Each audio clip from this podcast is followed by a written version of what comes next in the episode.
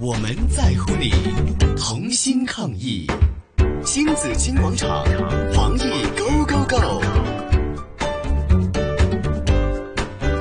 好啦，為咗防疫咧，大家都出盡八寶啊！ 冇錯，用各各式各種樣嘅方方法法啊，，嗯，可以殺菌啦、消毒啦。依家出邊所有賣嘅嘢咧，而家貼低個菌字啊、毒字啊嗰啲咧，咩都標榜就咩都買份係買啊，啲翻屋抗疫啊、免企。疫 啊，乜嘢都買啊，係啦，咁但係咧，其實誒、呃有有幾有用咧，幾有效咧，係咪？坊間呢依家流行嗰個就係紫外燈啦、殺菌啦、係有臭細有氧啦大咁啊嚇。咁啊，我哋不如問下專家啦。好。好，為大家請嚟就係化學博士 King Kwong。 K Hello，你好，King 係 Kwong，你好。係 Hello 係係誒、好想問下紫外燈係有啲咩係咩咩嚟嘅咧吓？佢係咪真係可以殺菌消毒咧？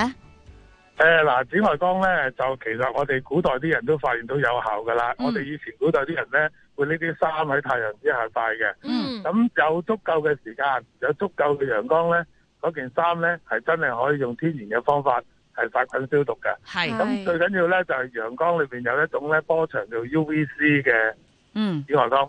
咁只要咧我哋有呢種光咧，就可以做到殺菌消毒噶啦。嗯不過有一樣嘢要注意、喎，因為我哋要做到呢樣嘢呢，通常要一個特定嘅強度嘅光線，同係，埋有足夠嘅時間嘅，即係話你唔係喺企咗喺個陽光之下曬一曬，咁就即刻殺菌消毒㗎。嗯，咁、所以如果醫療嘅情況，我哋要用呢，譬如我哋有啲奶樽啊嗰啲咁呢，咁我哋就要擺喺一個比較強少少嘅有紫外光嘅 UVC 嘅地方，嗯，就通常嗰個盒都係唔係好透明㗎啦。咁啊係，擺咗個物件落去就照一段時間，咁照幾耐咧就其實就視乎佢嗰部機所供應嘅能量嘅。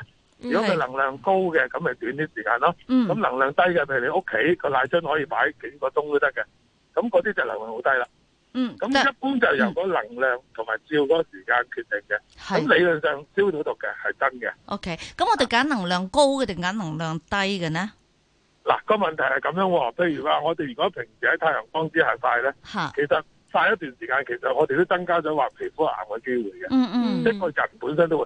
咁同樣道理啦，如果你個能量高嘅話咧，你照嘅時間就好短啦。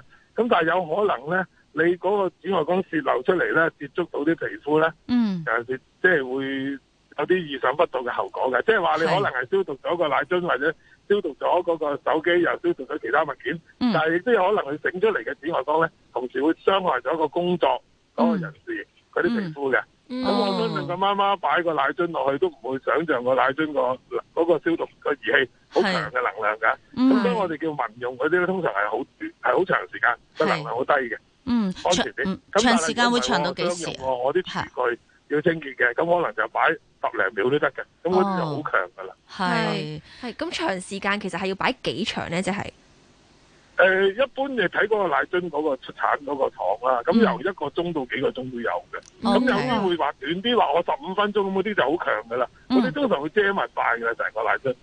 即係係，基本上都係喺個黑嘅環境，費事啲紫外光走咗出嚟。嗯，啊哦你唔可以睇少嗰啲紫外光㗎，因為嗰啲紫外光個殺傷力好強㗎。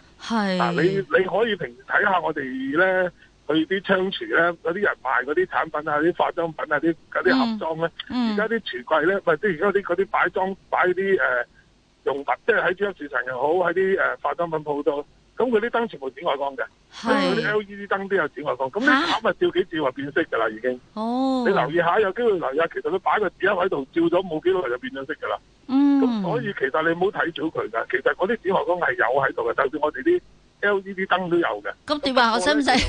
但係如果照得幾個鐘，照咗幾日咁啊，嗯，個盒都變色㗎啦。但係呢種嘅所以紫你外要顧全，即係你睇翻嗰個生產商，係即係係最緊要呢啲就唔係玩具嚟嘅，你，OK，一個仲賣得過嘅生產商，我俾係你嘅資料話哦，譬如佢話哦，佢話兩個鐘咁啊，最多咪兩個鐘咯，咁係你又好多過兩個鐘㗎啦。咁係咁呢啲 LED 嚇燈光如果都有紫外光嘅成分，咁我咪唔使自己再去再備一個紫外光機咯，直接攞但係你又 LED 唔唔得夠嘛？強啊嘛，咁哦你可能要照幾日噶嘛，咁你奶 樽買幾日，你要好多個奶樽咯，嗯你唔得㗎，即係你一定一定我哋要計計翻個大概嘅時間，我哋幾耐要用一次，咁你咪計翻嗰個係消毒嘅方法啦。咁佢係 LED 燈又好，紫外光燈又好啦，其實佢嗰啲紫外光燈有啲都係用 LED 嘅，嗯都係 LED 出嚟㗎嚇。啊，博士啊，我就睇到咧，就真係有啲 LED 燈喺個誒天花板度啊，咁樣裝住啦。咁係人係咪一定唔可以喺入邊㗎？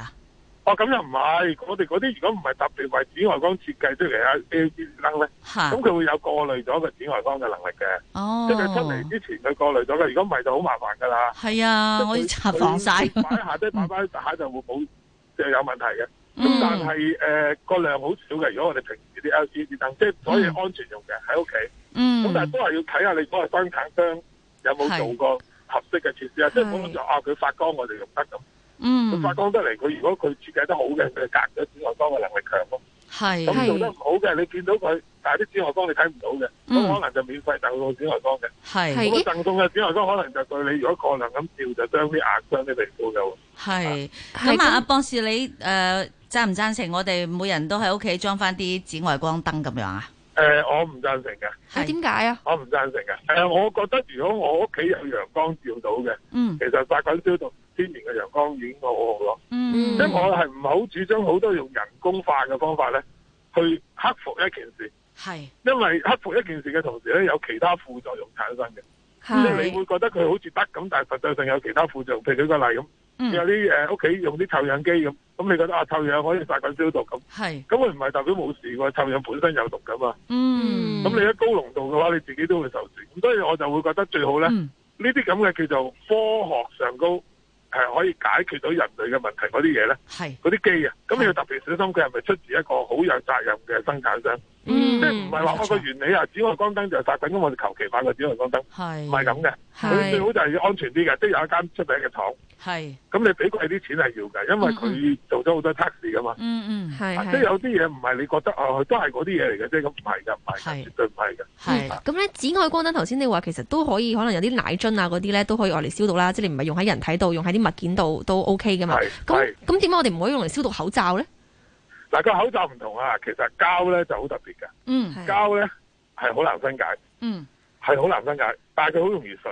係哦，你明唔明啊？嗱，即係玻璃樽，你將啲玻璃變翻分解咧，好難㗎。嗯但係玻璃樽可以碎嘅，咁原來係紫外光有特性嘅，嗰啲塑膠咧照嗰啲紫外光咧，就會好似玻璃咁樣一路碎嘅。嗯嗯，咁即係你呢個你可以試嘅喎，譬如你有好多嗰啲誒最簡單一樣嘢咧，有好多膠嘅物件，你係擺喺戶外陽光晒咧，花盆都好啦。如果佢唔係黑色而係白色嘅，嗯可能照一個月就碎晒㗎啦。哦佢唔係分解喎，你搞得好清楚，佢係碎咗喎。咁咁我哋口罩如果嗰啲膠嚟嘅，口罩係一種叫 PP 嘅膠嚟嘅。嗯咁你諗下嗰啲 PP 嘅膠碎咗嘅話，你又睇唔到，咁咪吸咗嗰啲微粒嘅 PP 落你個肺度咯。哦，即係即係損損損害咗佢個物料啦嗯嗯，吓你。哋你你損害到都唔驚㗎，但係你吸咗落個肚你先驚就喎，嘅你吸咗個肺你先驚喎。係啊，係真係唔可以咁你唔知亂有嘅。咩啊後果嗯嘅喎？咁所以你譬如我自己咧，因為知道個紫外光會咁樣傷害嘅，咁我自己唔會用咯。係嗯明白啊。即係明我白唔會，我唔會講用唔用得，嗯但我自己唔會用咯。 ，OK。